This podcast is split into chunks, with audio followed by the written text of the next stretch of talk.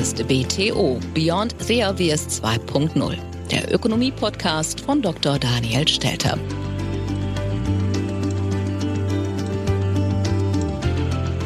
Hallo und herzlich willkommen. Ich freue mich sehr, dass Sie auch in dieser Woche wieder mit dabei sind. In dieser Woche blicken wir auf die Geldpolitik der Notenbanken. Die US-Notenbank Fed hat immerhin die Zinsen erhöht und zwar um 0,5 Prozentpunkte. So viel wie seit 22 Jahren nicht mehr. Die Börsianer waren zunächst erfreut, doch nachdem sie eine Nacht darüber geschlafen haben, haben sie festgestellt, naja, uns darüber zu freuen, dass es nicht noch schlimmer kommt, genügt nicht und die Börsen gaben entsprechend wieder nach. Auch die Bank of England hat ihre Zinsen erhöht, immerhin auf den höchsten Stand seit 13 Jahren was allerdings nicht viel heißen möchte, liegen die Zinsen doch jetzt bei einem Prozentpunkt. Zugleich warnt die Bank of England vor einer Rezession im Vereinigten Königreich. Nur die EZB, die bleibt stramm bei ihrem Kurs. Allerdings gibt es auch dort erste Zeichen einer Aufweichung. So hat Isabel Schnabel, die deutsche Vertreterin im EZB-Rat, in dieser Woche die Möglichkeit einer Zinserhöhung im Juli nicht mehr ausgeschlossen. Ist die EZB auf dem richtigen Kurs oder ist sie ein Geisterfahrer? Das wollen wir heute diskutieren. Unter anderem mit meinem Gesprächspartner, dem früheren Chefvolkswirten der EZB, Professor Ottmar Issing.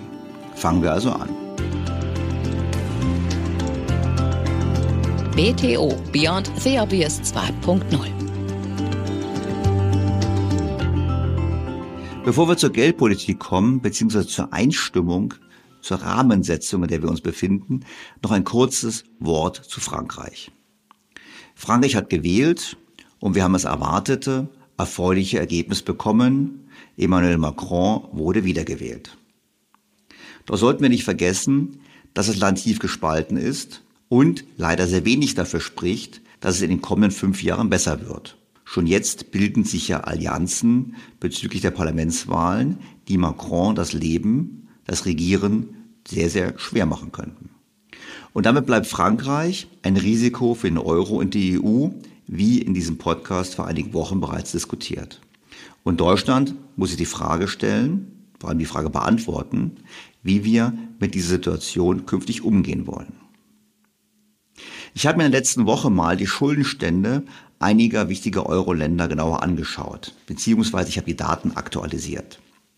Und zwar sind die Daten von der Bank für internationalen Zahlungsausgleich. Schuldenspitzenreiter ist in der Tat Frankreich.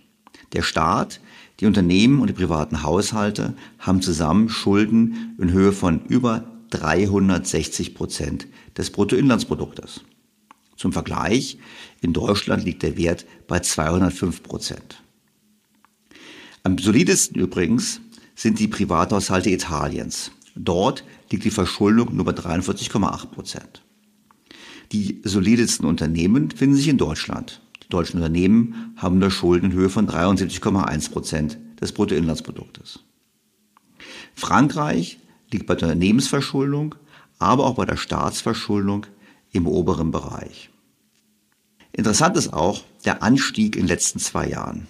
Ja, die Corona-Krise war einmalig und sie hat entsprechende staatliche Maßnahmen erforderlich gemacht. So stieg in Deutschland die Verschuldung um immerhin 30 Prozentpunkte vom Bruttoinlandsprodukt, und zwar vorwiegend auf staatlicher Seite.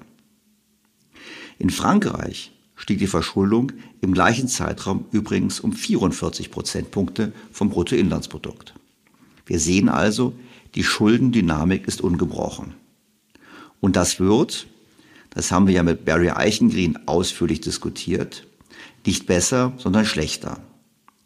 Denn je größer die politische Polarisierung, desto geringer die Wahrscheinlichkeit für eine Haushaltskonsolidierung. Die Financial Times blickte in einem sehr lesenswerten Beitrag kritisch auf die Lage in Frankreich. Der Wiederwahlsieg des französischen Präsidenten Emmanuel Macron mag ein Triumph für das sein, was von Europas pragmatischer politischer Mitte übrig geblieben ist. Aber die Wähler in Frankreich sind nicht in der Stimmung für weitere Wirtschaftsreformen. Obwohl sie zunehmend verärgert über den Zustand der Nation sind, werden sie keinen Führer unterstützen, der versucht, das zu beheben, was ihn am meisten plagt, den aufgeblähten Staat. Und die Zeitung bringt es sehr deutlich auf den Punkt. Abgesehen von ein paar winzigen Ausreißern und dem möglicherweise kommunistischen Nordkorea gibt Frankreichs Regierung mehr aus als jede andere Nation auf der Welt. Frankreichs Staatsausgaben liegen 15 Punkte über dem Durchschnitt der entwickelten Volkswirtschaften. Darüber hinaus erklärt sich diese Lücke weniger durch hohe Ausgaben für Bildung, Gesundheit oder Wohnen, als vielmehr für Sozialprogramme, die mit 18 Prozent des BIP fast doppelt so hoch sind wie der Durchschnitt der OECD-Länder. Frankreich steckt in einer Wohl Wohlfahrtsfalle, gibt großzügig für Einkommenstransfers aus, wird aber von den Wählern angesichts der Unzufriedenheit mit den steigenden Lebenshaltungskosten und der Ungleichheit dazu gedrängt, noch mehr auszugeben. Der große Anteil des Staates, die hohe Besteuerung, all dies trägt dazu bei, dass das Wirtschaftswachstum Frankreichs schwach bleibt. Es liegt seit Jahren unter dem Durchschnitt vergleichbarer Länder. Die FT kommt deshalb zu einem sehr ernüchternden Fazit. Der französische Staat, der hohe Steuern zur Finanzierung seiner Ausgaben und seiner überdimensionierten Behörden einnimmt, ist ein Hauptgrund für diese Mittelmäßigkeit. Frankreichs Staat ist im Vergleich zur Konkurrenz so überdimensioniert, vor allem wenn es um Sozialleistungen geht, dass es ein Wunder ist, dass das Land nicht mit einer Finanzkrise konfrontiert ist. Es bleibt nur solvent, weil die Einhaltung der Steuervorschriften in Frankreich relativ hoch ist und weil die Kreditaufnahme durch niedrige Zinssätze in der Eurozone ermöglicht wird. Und damit sind wir beim Kernproblem. Die EZB kann gerade auch wegen Frankreich letztlich die Zinsen nicht erhöhen. Die Kreditaufnahme ist nur möglich dank der niedrigen Zinssätze in der Eurozone.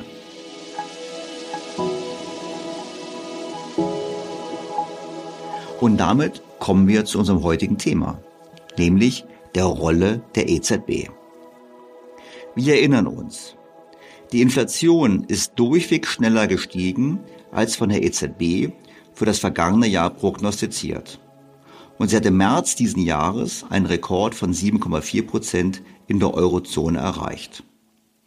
Im April stieg die Inflationsrate in Deutschland auf ein 40-Jahres-Hoch von 7,8 Prozent. Noch im Dezember hatte die EZB prognostiziert, dass die Inflation im ersten Quartal diesen Jahres auf 4,1 Prozent fallen würde. In der vergangenen Woche nun gab die EZB zu, sich bei der Einschätzung der Inflation geirrt zu haben. Die Notenbanker suchten die Schuld aber weniger bei sich selbst. Sie führten es vor allem darauf zurück, dass die Energiepreise stärker gestiegen seien und dass die globalen Lieferketten im Zuge der Corona-Pandemie immer noch gestört wären. Außerdem betonte die EZB, dass sie ja nicht alleine gewesen sei mit dem Irrtum.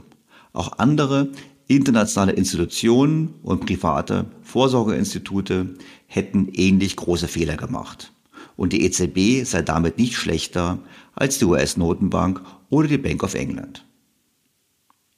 Zugleich beteuerte die EZB aber, aus ihren Fehlern lernen zu wollen, indem sie ihre Modelle verbesserte. Ohne natürlich zu vergessen, dass sie angesichts der russischen Invasion in der Ukraine und der weiteren Entwicklung der Corona-Pandemie natürlich nicht ausschließen kann, dass sie sich auch in Zukunft wieder irren würde. Nun, in der Tat steht die EZB nicht alleine in der Kritik. Die US-Notenbank Fed wird ebenfalls heftig kritisiert. So schrieb der britische Economist über die US-Notenbank, Zentralbanken sollen Vertrauen in die Wirtschaft schaffen, indem sie die Inflation niedrig und stabil halten. Die amerikanische Federal Reserve hat einen haarsträubenden Kontrollverlust erlitten. Im März waren die Verbraucherpreise um 8,5 Prozent höher als ein Jahr zuvor. Der schnellste jährliche Anstieg seit 1981. In Washington ist das Beobachten der Inflation normalerweise die Domäne von Schwachköpfen in schäbigen Büros. Jetzt sagt fast ein Fünftel der Amerikaner, dass die Inflation das größte größte Problem des Landes ist. Präsident Joe Biden hat Öl aus strategischen Reserven freigegeben, um zu versuchen, die Benzinpreise einzudämmen, und die Demokraten suchen nach Schuldigen, von gierigen Bossen bis zu Wladimir Putin. Es ist jedoch die Fed, die Instrumente hatte, um die Inflation zu stoppen und sie nicht rechtzeitig eingesetzt hat. Das Ergebnis ist die schlimmste Überhitzung in einer großen und reichen Volkswirtschaft in der 30-jährigen Ära der auf Inflation ausgerichteten Zentralbanken. Die US-Notenbank Fed handelt nun aber und das mit voller Kraft. Inflation is much too high, and we understand the hardship it is causing, and we're moving expeditiously to bring it back down. We have both the tools we need and the resolve that it will take to restore price stability on behalf of American families and businesses. Against this backdrop, today the FOMC raised its policy interest rate by a half percentage point and anticipates that ongoing increases in the target rate for the federal funds rate will be appropriate. Die US-Notenbank Fed handelt also, während die EZB weiter auf Zeit spielt. Und die EZB findet durchaus auch Unterstützung für ihren Kurs. So von Ökonomen wie Marcel Fratscher, die betonen, dass die Risiken einer Zinserhöhung zu groß wären. Ohnehin sehen diese keine Gefahr einer Lohnpreisspirale. Fratscher schrieb dazu konkret in seiner Kolumne in der Zeit. Seit einigen Wochen wird immer wieder vor der sogenannten Lohnpreisspirale gewarnt. Beschäftigte und Gewerkschaften könnten demnach die hohe Inflation missbrauchen und auf exorbitante Lohnsteigerungen drängen, die wiederum die Inflation befeuern und letztlich einen erheblichen wirtschaftlichen Schaden anrichten würden. So lautet die Argumentation. Einige verweisen auf die vermeintliche Erfahrung der 70er Jahre und warnen vor einer sogenannten Stagflation, also viele Jahre mit hoher Inflation, geringem Wachstum und steigender Arbeitslosigkeit. Bei sorgfältiger Betrachtung zeigt sich jedoch, dass dieses Narrativ in das Reich der Fabeln gehört. Mehr noch, ordentliche Lohnerhöhungen sind auch in dieser Krise nicht nur möglich, sondern sogar nötig, um die Wirtschaft zu stabilisieren. Und Herr Fratscher findet da durchaus Gehör. Die IG Metall fordert in der kommenden Tarifrunde für die Beschäftigten der Stahlindustrie 8,2 Prozent mehr Lohn. Die Tarifkommissionen für die Beschäftigten in Nordwestdeutschland und in Ostdeutschland haben dem IG Metall-Vorstand diese Lohnforderungen empfohlen. Bei der Gewerkschaft heißt es, die Beschäftigten erwarteten angesichts der stark steigenden Preise und der guten Situation in vielen Betrieben eine ordentliche Erhöhung ihrer monatlichen Entgelte. Fratscher betont in seinem Beitrag, dass die 1970er Jahre für Deutschland wirtschaftlich gute Jahre waren. Was er nicht erwähnt ist, dass die Bundesbank damals die Zinsen deutlich angehoben hat und damit im Unterschied vor allem zur Bank of England die Inflation im Griff behielt. In Großbritannien gelten die 1970er Jahre keineswegs als gut. Im Gegenteil erinnern sich die Briten bis heute an den Winter of Discontent im Jahre 1977. Damals legten Streiks das ganze Land lahm, weil die Lohnforderungen erheblich waren angesichts von Inflationsraten von 17 Prozent. Womit wir zu heute kommen. Die Bundesbank gibt es nicht mehr. Und die EZB ist keine Bundesbank. Sie erinnert zurzeit eher an die Bank of England aus den 1970er Jahren. Und der Verdacht liegt nahe, dass es mit dem Zustand des Euro und der hohen Verschuldung der Mitgliedstaaten zu tun hat. Ich erinnere nur an meine einführenden Worte zum Thema Frankreich.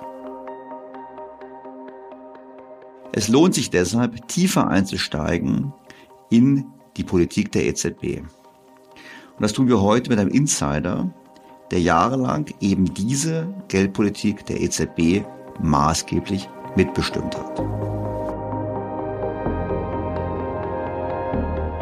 Professor Ottmar Issing war von 1988 bis 1990 Mitglied des Sachverständigenrates zur Begutachtung der gesamtwirtschaftlichen Entwicklung. Im September 1990 wurde er ins Direktorium der Deutschen Bundesbank berufen, wo er die Position des Chefsvolkswirtes übernahm. Von 1998 bis 2006 war Issing eines von sechs Mitgliedern im Direktorium der Europäischen Zentralbank und als Chefökonom der EZB maßgeblich am Entwurf der geldpolitischen Strategie der EZB beteiligt. Heute ist er Präsident des Center for Financial Studies und Vorsitzender des Kuratoriums der Gesellschaft für Kapitalmarktforschung e.V und des House of Finance an der Goethe-Universität Frankfurt. Er gilt als einer der führenden Vertreter der Theorierichtung des Monetarismus in Deutschland. Sehr geehrter Herr Professor Issing, ich freue mich außerordentlich, Sie heute in meinem Podcast begrüßen zu dürfen. Herr Dr. Stelter. Herr Professor Issing, Sie haben den Werdegang der EZB quasi von der Geburt an verfolgt. Sie waren im Sachverständigenrat der Bundesregierung, Sie haben für die Bundes Bank gearbeitet und waren dann von 98 bis 2006 im Rat der EZB. Wenn Sie heute zurückblicken auf die damalige Zeit, waren wir Deutsch vielleicht etwas naiv, anzunehmen, es wäre möglich, auf europäischer Ebene so etwas wie die Bundesbank wieder zu schaffen?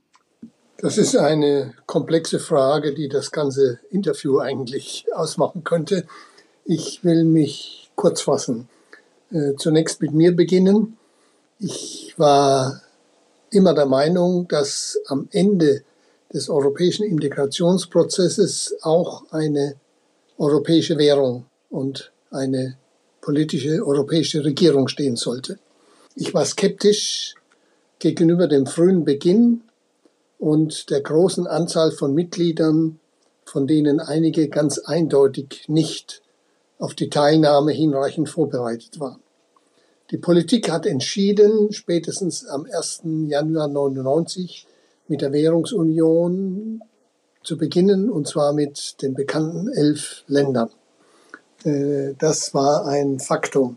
Als ich im Europäischen Parlament Rede und Antwort vor meiner Ernennung äh, stehen musste, äh, habe ich betont, dass ich den Beginn der Währungsunion mit so vielen Ländern zu diesem Zeitpunkt für risikohaft halte, dass ich aber alles tun werde, um dem Euro zum Erfolg zu verhelfen.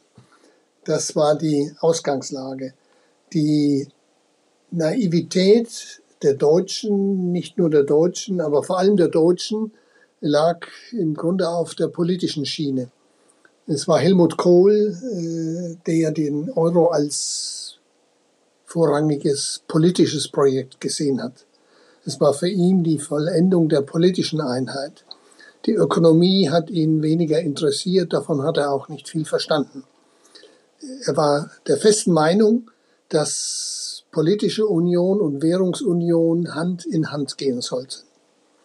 Und er hat in allen Verhandlungen darauf gedrängt.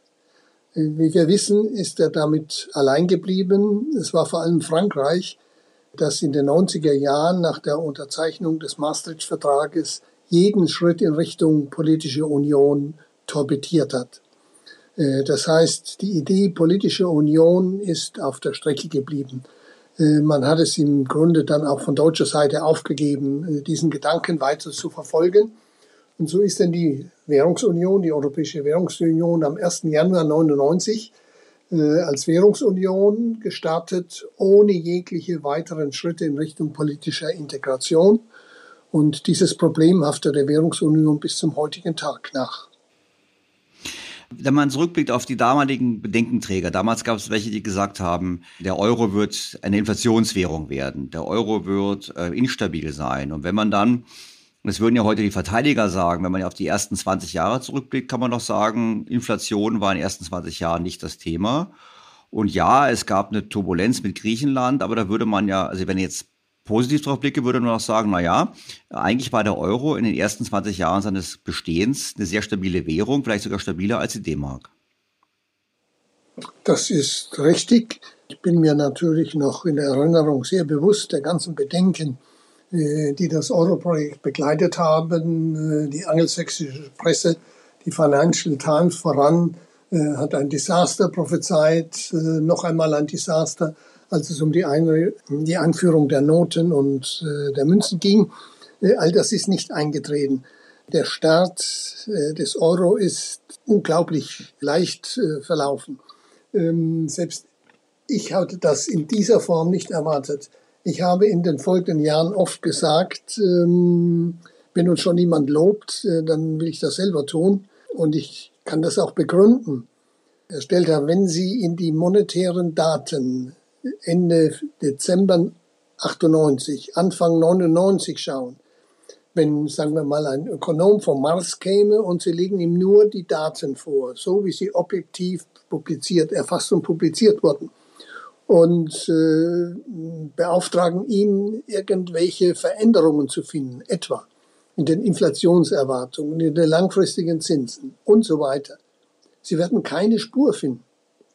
Und das beim größten Regimewechsel wahrscheinlich aller Zeiten in der Währungsgeschichte, äh, in dem elf, genauer gesagt zehn Währungen untergegangen sind, mit teilweise langer Tradition, Bundesbank, D-Mark 20, 50 Jahre, andere Währungen noch viel länger.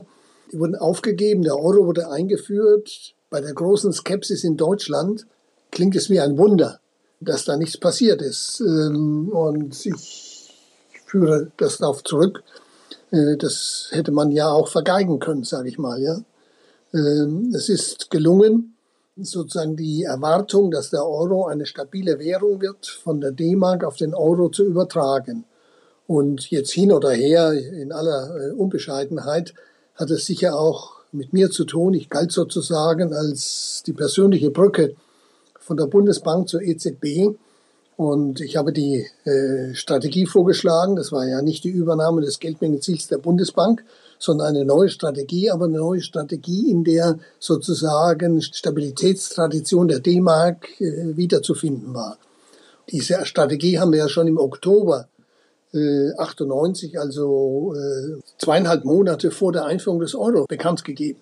Das hat sehr zur Vertrauensbildung beigetragen. Kurzum, während der ersten acht Jahre meiner Amtszeit, die ja äh, vertragsgemäß dann 2006 endete, war in der Tat die Inflationsrate sehr niedrig. Äh, allerdings äh, sollte man auch in aller Klarheit diesen Erfolg insofern relativieren, als das eine Zeit war, in der weltweit die Inflation sehr niedrig war.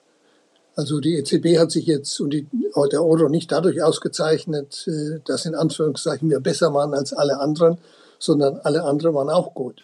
Ja klar, man muss manchmal auch ein bisschen Glück haben. Aber jetzt schauen wir mal, also Euro wurde eingeführt und dann hatten wir in den ersten paar Jahren die interessante Entwicklung. Sie erinnern sich sicherlich auch noch, dass eigentlich Deutschland nicht so gut dastand. Also damals war ja hohe Arbeitslosigkeit da, es kam ja dann die Hartz-IV-Reform. Sabine Christiansen hat uns jeden Sonntag erzählt, wir müssten den Gürtel enger schnallen und gleichzeitig auch wurde uns damals, das werde ich nicht vergessen, hat sie wirklich mal gemacht, hat sie uns Spanien als Vorbild vorgehalten, nach dem Motto, so in Spanien läuft es besser.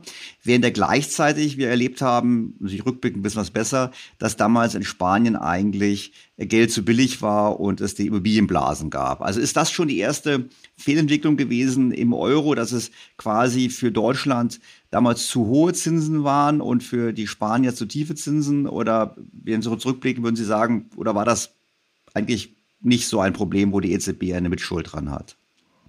In Ihrer Frage, die äh, im Grunde eine doppelte ist, spiegelt sie in der Tat die Problematik einer einheitlichen Geldpolitik. Äh, one size has to fit all. Und diese elf Länder waren eben sehr heterogen.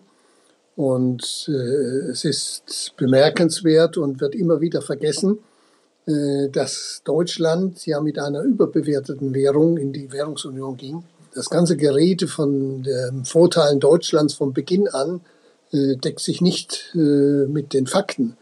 Deutschland litt, wie Sie das gesagt haben, unter hoher Arbeitslosigkeit, massive Arbeitslosigkeit, unter ganz schwachem Wachstum.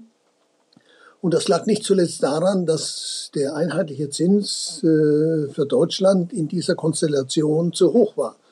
Für Länder wie Spanien war er viel zu niedrig.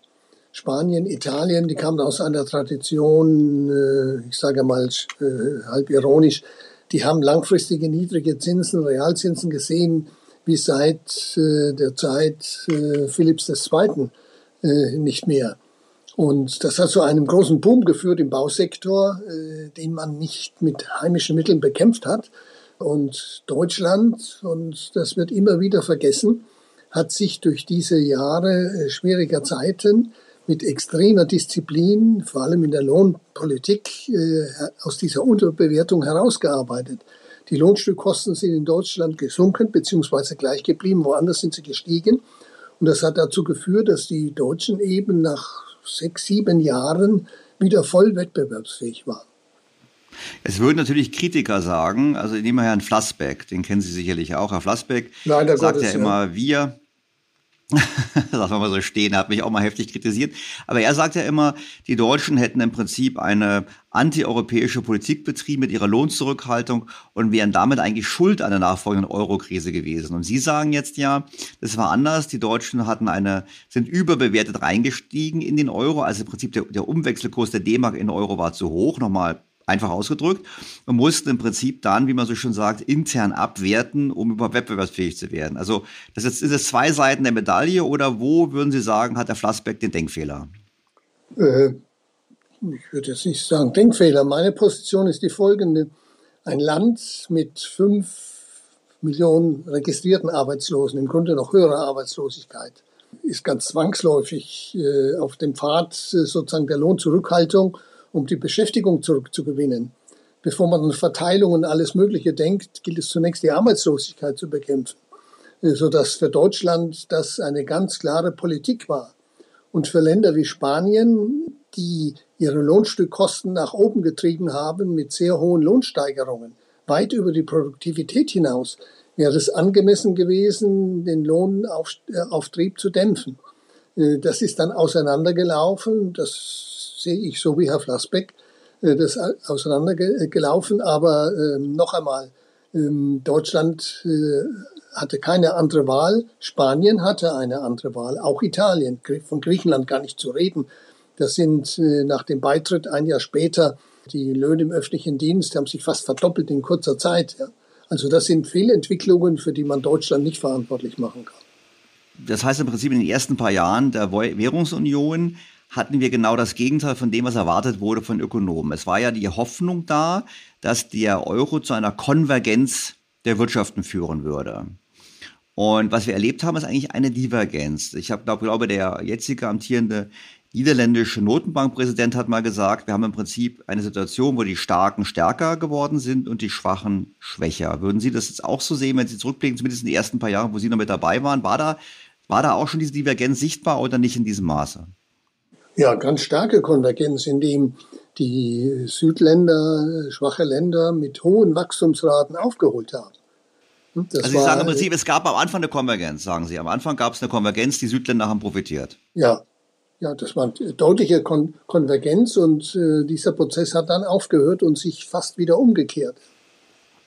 Und jetzt kommen wir mal zur Ursache, warum hat es dann aufgehört? Also die ersten paar Jahre sagen wir, okay, die Deutschen mussten abwerten, die anderen hätten gegensteuern sollen, haben sie nicht getan gegen diesen Boom, der vom billigen Geld befördert wurde. Und dann kamen wir zur Eurokrise. Und die Eurokrise war ja eigentlich eine Schuldenkrise des Privatsektors. Bei uns in der deutschen Politik hieß es immer ja die, die Schuldenländer, aber eigentlich meine Spanien war ja ein ganz klassisches Beispiel, war ja ein Privatschuldenproblem. Griechenland war ein Staatsschuldenproblem, aber ich glaube Spanien ist eindeutig und Portugal aber ein Privatschuldenproblem. War das dann der Wendepunkt, beziehungsweise haben wir damals richtig reagiert darauf? Haben wir das richtig verstanden oder ich meine, oder hätten wir damals anders regieren sollen? Heute wären wir in einer Lage. Da kommen wir noch gleich drauf, wo wir heute sind. Also nehmen wir den Fall Spanien, den Sie in den Mittelpunkt stellen. Äh, in Spanien hat man es versäumt, die Übertreibungen im Immobiliensektor zu kontrollieren. Mit Regulierungen, die Zinspolitik stand ja nicht zur Verfügung. Da galt ein eigentlicher Notbankzins, bestimmt in der EZB.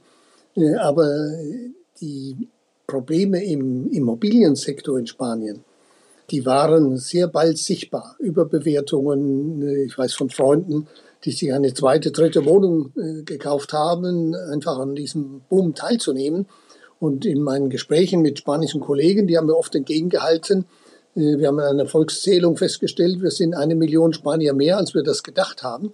Äh, starke Einwanderung aus, äh, aus äh, Afrika, das war schon richtig, aber nochmal der Immobilienboom äh, war absehbar.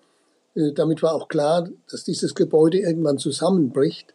Und dann ist aus dem Privatschuldenproblem ein öffentliches Schuldenproblem geworden, weil der Staat eben äh, eingreifen musste und äh, Banken durch hohen Mitteleinsatz äh, retten musste. Aber schon richtig, es war zunächst ein Privatschuldenproblem, äh, aber Privatschuldenproblem, für das die öffentlichen Institutionen äh, große Verantwortung trugen.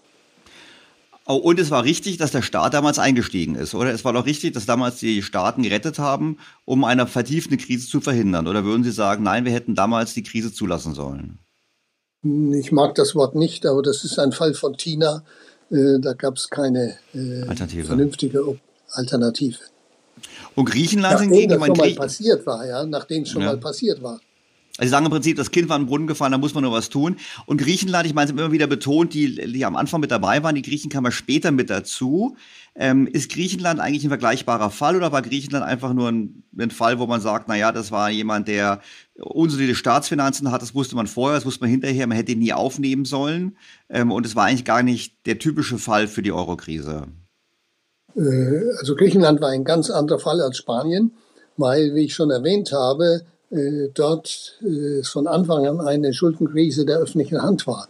Und ich kann nur noch mal betonen, Trichet hat es immer wieder erwähnt, ähm, ich habe die Zahlen nicht mehr im Kopf, aber die äh, Gehälter im öffentlichen Dienst äh, sind dramatisch gestiegen. Damals sind alle junge Leute nicht in die Privatwirtschaft gegangen, sondern in den öffentlichen Sektor, hohe Pensionsversprechungen, riesige Lohnsteigerungen, ich glaube fast Verdoppelung innerhalb von einer relativ kurzen Periode, finanziert äh, durch Kreditaufnahme.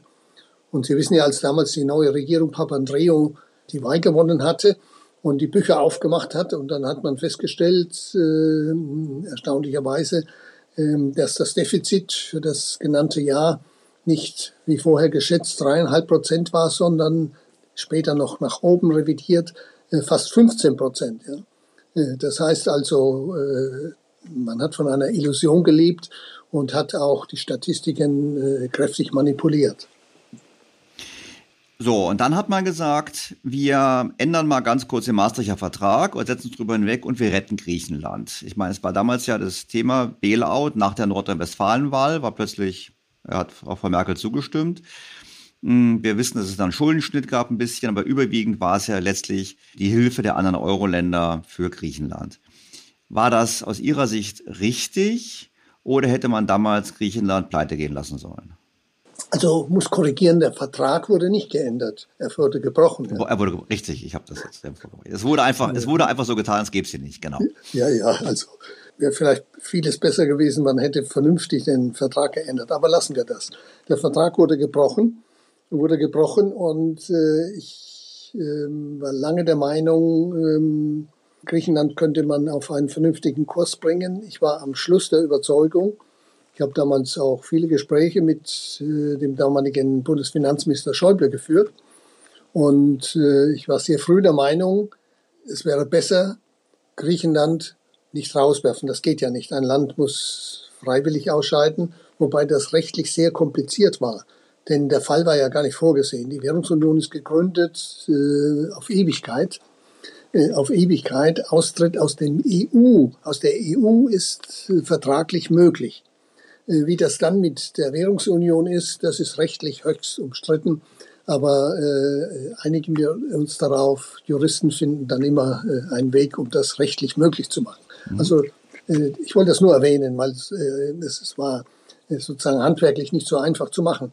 Aber ich habe dafür plädiert und Schäuble hat sich, wir haben viele Diskussionen geführt. Äh, Schäuble war am Schluss auch der Meinung, und äh, es waren alle Länder bis auf Frankreich der Meinung, Griechenland sollte besser ausscheiden, seine äh, Wirtschaft in Ordnung bringen.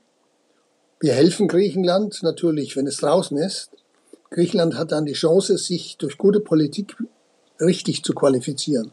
Sie waren ja in Wirklichkeit für den Beitritt nicht qualifiziert. Sozusagen das nachzuholen, aber wohlgemerkt mit finanzieller Unterstützung aller EU-Staaten. Das wäre insofern auch sehr viel besser gewesen. Dann wäre nämlich das Geld hoffentlich bei denen angekommen, die es gebraucht hätten und nicht bei den Banken, auch deutschen und französischen, die man damit gerettet hat.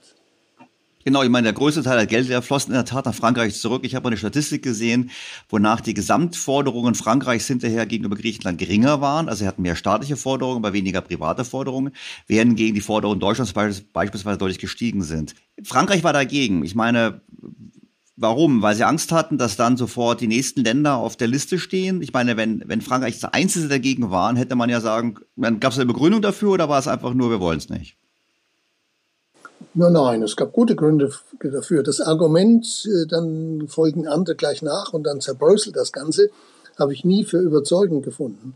Denn äh, wenn ein Land ausgeschieden wäre, denken wir mal parallel an den Brexit, ein einfacherer Fall im Grund, äh, all die Probleme, die damit verbunden sind, die hätten nicht als Anreiz gewirkt, dem Beispiel Griechenlands möglichst schnell zu folgen. Ganz im Gegenteil, es hätte abschreckend gewirkt.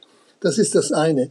Aber im Falle Frankreichs war es ganz einfach das Interesse der französischen Banken, die sozusagen äh, die Regierung bedrängt haben, oder vielleicht musste die Regierung gar nicht bedrängt werden, das weiß ich nicht. Jedenfalls, das hat als Argument ausgereicht. Frau Merkel hat dann eben äh, nicht den Rat Schäubles angenommen, sondern sie wollte eben im Interesse der deutsch-französischen äh, Freundschaft sozusagen hier diese besonderen Beziehungen nicht unter Stress stellen. Gut, Stress gab es trotzdem weiterhin noch. Die Eurozone war trotz dieser Griechenland Anführungsstrichen Lösung noch nicht gerettet. Es war immer noch immer die Frage, wie geht's weiter? Die Spreads gingen hoch bis zu den berühmten Worten von Herrn Draghi, whatever it takes. Und dann sagt man ja immer, er hätte damit eigentlich den Euro gerettet. Andere sagen, na gut, es ist normal für Notenbank einzustehen für den eigenen Staat, zumindest wenn man einen Staat hätte. Wir haben ja schon am Eingang gesagt, wir haben die Union noch gar nicht. Also in den USA ist, glaube ich, klar, die US-Notenbank wird immer für den Staat einstehen. Ich meine, ist das so? Würden Sie auch sagen, jawohl, die EZB hat damals, Herr Draghi hat damals durch diese Aktion letztlich den Euro gerettet oder hat er eben nur Zeit gekauft? Das ist eine Frage, die jetzt äh, nicht schlicht mit Ja oder Nein zu beantworten ist. Äh, die Situation war nicht so dramatisch, äh, wie es angesichts dieser Ankündigung von Draghi schien. Er hat auf der einen Seite mit Kommunikation äh, die Stabilisierung erreicht. Ich habe ein kleines Buch über Kommunikation der Notenbanken geschrieben. Äh, wenn Sie die Grafik da anschauen, sozusagen Minuten nach der Ankündigung Draghis sind die Spreads gegenüber Griechenland, Italien und so weiter auf den vorherigen Stand fast null zurückgegangen.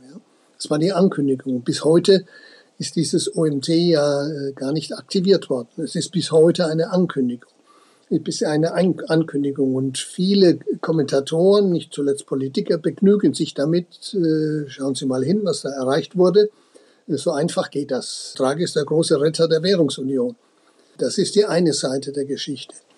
Die andere Seite ist weniger erfreulich, ich finde höchst problematisch, nämlich die, dass damit eine Art Garantie der EZB im Raum steht, dass sie den Zusammenhalt der Währungsunion in der jetzigen Form garantiert. Und das ist für mich eine klare Verletzung des Prinzips des Verbots der monetären Finanzierung. Denn Sie haben vorhin von der Staatrettung gesprochen. Es wird ja oft die USA und äh, die Währungsunion verglichen. Äh, und werden die Bonds der USA äh, und die Bonds einzelner Euro-Staaten miteinander verglichen. Aber dieser Vergleich ist völlig, ist völlig falsch. Denn es handelt sich ja im Fall der USA um Schulden des Gesamtstaates. Die Einzelstaaten dürfen sich ja gar nicht verschulden. Es hat eine lange Geschichte, äh, geht zurück bis ins 19. Jahrhundert, hat eine lange Geschichte. In Europa sind es Einzelstaaten und das sind zwei ganz verschiedene Dinge. Und es kann ja nicht angehen, dass äh, die Notenbank sozusagen ähm, der Retter of Last Resort für einzelne Staaten wird. Äh, das würde ja bedeuten, ähm, jeder Staat äh, kann sozusagen drauf los Kredit aufnehmen. Die Konsequenzen sind nicht schlimm, weil unter dem Dach des Euro die Zinsen nicht so stark steigen werden. Und wenn was passiert, greift die EZB ein. Das dämpft ohnehin den Zinsanstieg. Ähm, aber in dieser Situation, das ist die Kehrseite des Whatever It Takes. Ja, ich hatte ja Barry Eichengreen zu Gast vor ein paar Wochen in meinem Podcast und da haben wir auch gesprochen darüber, dass eben Hamiltonische Moment eben in dem Maße nicht gilt, weil eben in den USA in der Tat die Bundesstaaten sich nicht verschulden dürfen und die US-Fed würde sich denen sicherlich nicht helfen oder auch Washington würde denen nicht helfen. Nun haben Sie gerade gesagt, OMT wurde nicht genutzt. Ja, aber die EZB hat in den letzten Jahren schon die Bilanzsumme massiv aufgebläht. Sie hat ja im großen Umfang Wertpapiere gekauft für hunderte von Milliarden. Ich glaube, wo wir sprechen, haben wir ungefähr 40 Prozent des Bruttoinlandsproduktes hat die EZB schon als Bilanzsumme. Vielleicht kann man mal nachschauen. Ähm, das heißt, die EZB war sehr, sehr aggressiv eigentlich. Und das hat doch dazu geführt, dass der Spread von Italien und von Griechenland und von Spanien, Portugal geringer ist, als hätte die EZB nicht agiert, oder? Das sehe ich genauso. Und wenn man diese Ankäufe der EZB mit OMT vergleicht, dann muss man sehen, dass diese Ankäufe passierten und den äh, entsprechenden Hochverschuldenstand geholfen haben, ohne Auflagen.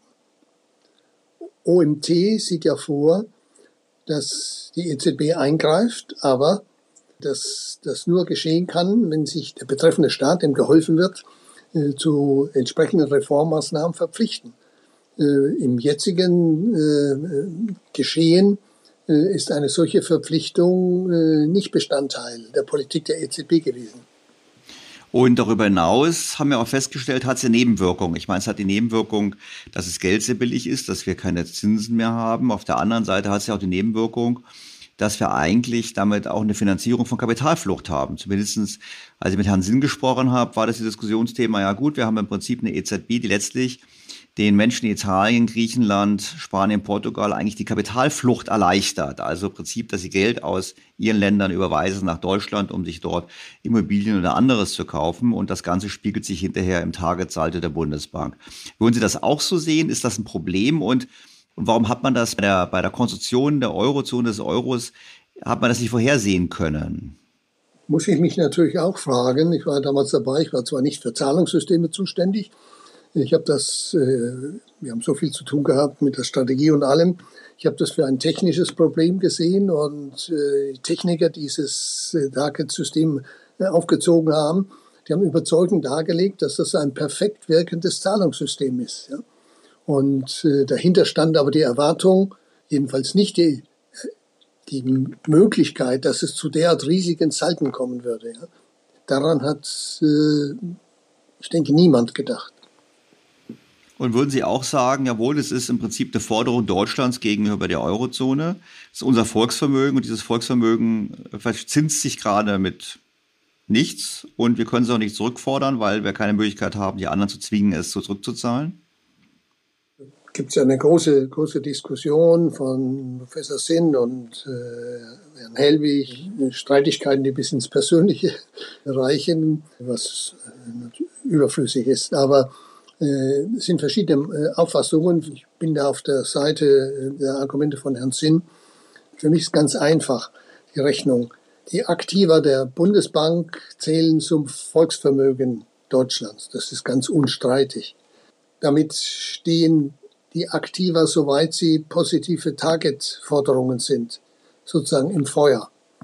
solange die Währungsunion besteht, ist das ein mäßiges Zinsproblem, jedenfalls beim jetzigen Niveau, aber kein ernsthaftes Problem.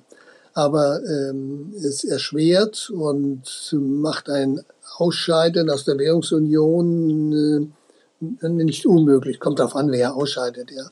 Äh, aber das zu bereinigen äh, ist ein, ein, Riesen, ein Riesenproblem. Ein Riesenproblem, das man nicht äh, unterschätzen sollte. Auf der anderen Seite, wir brauchen das Targetsystem für einen reibungslosen Zahlungsverkehr innerhalb der Währungsunion. Klar, aber ich meine, glaube in England, äh, in den USA gibt es einen Ausgleich. Nicht? Da mussten, da mussten ja, ja. glaube ich, früher mit Gold ausgleichen, die einzelnen Teilnotenbanken. Aber fein. Also wir, fassen mal ganz kurz zusammen. Wir haben also gesehen, der Euro war gestartet mit der Vision, eine politische Union zu befördern, die dann sehr schnell klar wurde, dass sie nicht kommt, weil Frankreich eben damals auch gegen die Verfassung gestimmt hat. Ich erinnere mich. Dann haben wir gesehen, wir hatten am Anfang schwierige Zeiten für Deutschland. Wir hatten einen Boom in den einigen Ländern. Sie hätten gegen den Boom steuern können, haben sie nicht gemacht. Wir hatten dann die Euro-Krise, zum einen Privatschuldenkrise in Spanien und den anderen Ländern eine Staatsschuldenkrise in Griechenland. Wir haben letztlich den, äh, den Maastrichter Vertrag gebrochen, indem wir Bailout vorgenommen haben und wir haben eine EZB, die eingestiegen ist in eine unkonditionelle, sagen wir so, Sicherung der Staatsfinanzen des Zinsniveaus. Das ist jetzt, wo wir heute sind. Und ich glaube, Sie hätten sich auch nicht vorstellen können in den 90er Jahren bei der Bundesbank, dass wir mal ein Umfeld haben mit über 7% Inflationsrate und einem Zinssatz von null, äh, den wir jetzt haben. Auf der anderen Seite haben Sie vorhin auch schon gesagt, na ja, als Sie äh, tiefe Inflationsraten hatten, da war das natürlich schon die Leistung der EZB, als Sie noch dabei waren damals, aber es war natürlich auch ein bisschen das Umfeld allgemein waren Inflationsraten tief. Und jetzt haben wir doch die Situation, Inflationsraten sind hoch. Ähm, und die Kritiker der EZB würden sagen, die EZB müsse dringend die Zinsen anheben. Die Verteidiger würden sagen, völlig falsch, weil die EZB kann kein Öl fördern und kann kein Kupfer produzieren und keine, keine Lieferketten reparieren. Ich meine, wenn Sie heute in der EZB wieder säßen und würden sagen, was macht für eine Geldpolitik? Was wäre denn Ihre Geldpolitik in der heutigen Zeit? Also zunächst mal, das war eine perfekte Zusammenfassung. Äh, ich habe natürlich zugehört, äh, um mich äh, überstehen zu lassen, was ich nicht genau, es war perfekt. Also das ist das eine. Aber jetzt geht es um die Gegenwart und Zukunft. Ich finde es sehr bedenklich, dass die EZB lange Zeit die Inflationsgefahr zunächst überhaupt bestritten hat. Noch gegen Ende letzten Jahres, ich glaube sogar noch Anfang dieses Jahres, gab es führende Stimmen aus der EZB, die gesagt haben, wir werden schon bald wieder mit dem Problem einer zu niedrigen Inflationsrate konfrontiert sein.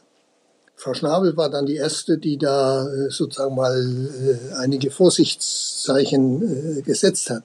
Aber das war die dominante Vorstellung der EZB. Da fragt man sich natürlich, wie kommt eine Notenbank inmitten einer rasant steigenden Inflationsrate auf solche Vorstellungen? Und dafür gibt es eine einfache, aber bedenkliche Erklärung. Die EZB scheint sklavisch an ihre Projektionen zu glauben. Ich habe damals darauf bestanden, ich habe das ja alles eingeführt, dass wir nicht von äh, Forecasts äh, sprechen, sondern von Projektionen, weil es ja äh, bedingte auf der Annahme von bestimmten Voraussetzungen äh, Projektionen sind. Also, aber lassen wir das äh, beiseite, nur äh, als, als Nebenbemerkung. Und diese Projektionen haben eben lange Zeit genau das signalisiert. Wenn man zwei Jahre vorausschaut, das ist so etwa der Zeitraum, äh, bei dem die Projektionen enden, dann war in der Tat zu sehen, dann ist die Inflationsrate immer wieder äh, bei zwei oder sogar knapp drunter. Das ist für mich eine völlige Missinterpretation der Entwicklung. Wenn ich im Moment Zeit habe, will ich erklären, warum. Bitte. Äh, das ist jetzt nicht einfach ein Versagen einer äh, Vorhersage, weil die Ölpreise schneller steigen äh, als angenommen. Sowas kann immer passieren. Ja. Alle Projektionen sind mit diesem Problem konfrontiert. Man macht bestimmte Annahmen über den Wechselkurs, über den Ölpreis. Äh, und wenn der sich ganz anders verhält als äh, angenommen, dann liegt die Projektion eben daneben. Dagegen ist sozusagen kein Kraut gewachsen. Man kann nur alternative Szenarien diskutieren, um die Unsicherheitsmargen zu bestimmen. Aber was hier vorliegt, ist etwas ganz anderes. Die Projektionen beruhen ja auf makroökonomischen Modellen. Diese Modelle sind so konstruiert, dass ihre Parameter äh, abgeleitet sind aus Werten der Vergangenheit. Ne, wie hat sich die Konjunktur in der Vergangenheit verhalten und äh, darauf bauen die Modelle und die Vorhersagen auf. Der große Fehler der Interpretation, und äh, da steht die EZB, weiß Gott nicht alleine, liegt darin, dass man den pandemiebedingten Einbruch für einen Konjunktureinbruch gesehen hat. Der pandemiebedingte Einbruch ist was ganz anderes. Ganz anders. Äh, das sehen Sie schon allein daran, äh, dass in Deutschland die Sparquote, die schon immer hoch ist, sich binnen kurzen mehr als verdoppelt hat. Die Leute konnten nicht reisen, konnten nicht ins Restaurant gehen, ins Kino, ins Theater. Äh, das war eine besondere Form des erzwungenen Sparens. Es war aber auch völlig klar, sobald die Leute wieder reisen können, vor einem Jahr, äh, als über Ostern die Flüge wieder aufgemacht haben, waren binnen, glaube ich, von Stunden alle Flüge nach Mallorca ausgebucht. Ich will es bei dem Beispiel belassen. Aber das ist äh, ein Indiz, nicht ein, ein, ein Beweis dafür, dass dieser pandemiebedingte Wirtschaftseinbruch was ganz anderes ist als ein Konjunktureinbruch. Und äh, wenn es Studien gibt, vor allem für die USA, die die Erholung aus dem pandemiebedingten Einbruch mit früheren Konjunkturzyklen vergleichen und sagen, diese Erholung war sehr viel schneller. Ja, na freilich, weil es kein Konjunktureinbruch war. Ich meine, das klingt jetzt, wenn ich das sage, äh, in schlichten Worten, das klingt so banal. Aber das ist ein fundamentales Problem. Äh, denn wenn Sie die Entwicklung falsch einschätzen, ja, in, dieser Form, äh, aufgrund einer Projektion, die diese Entwicklungen gar nicht abbilden kann, dann leitet eine solche Projektion, die man der Politik zugrunde legt, zu einer falschen, zu einer falschen äh, Politik.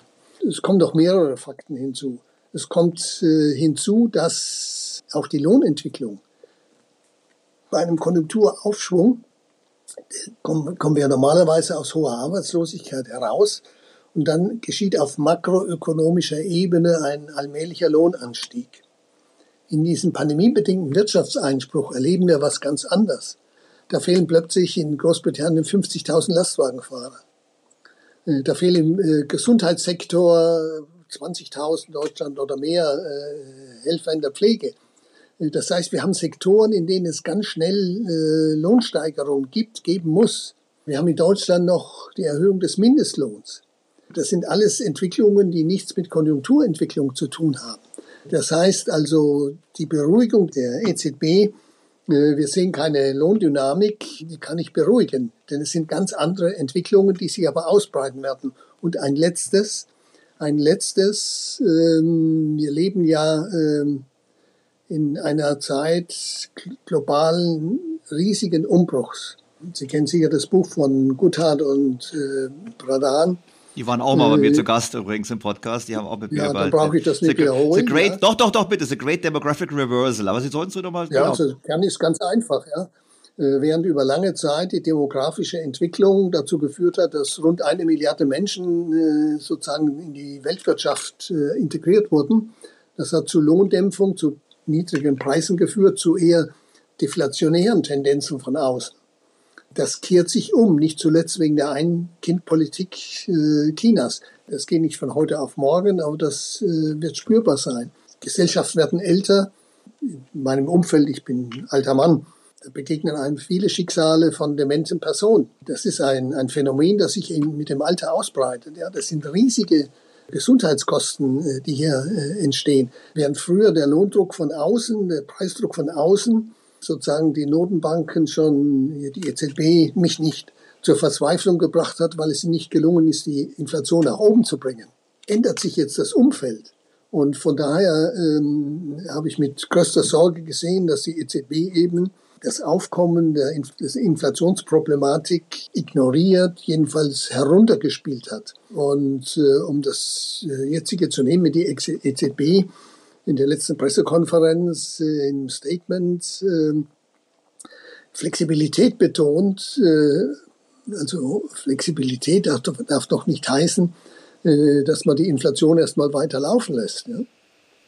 Für die, FED, für, die FED, ist für mich das noch schlimmer. Ja? aber Professor Issing, jetzt, wissen Sie, ich bin Ihnen gefolgt bei allem, aber ich möchte trotzdem mal versuchen, ich muss aber nochmal nachfragen. Also, der, also Corona, ich bin voll bei Ihnen, habe verstanden, Corona ist kein normaler Einbruch, keine normale Konjunktur.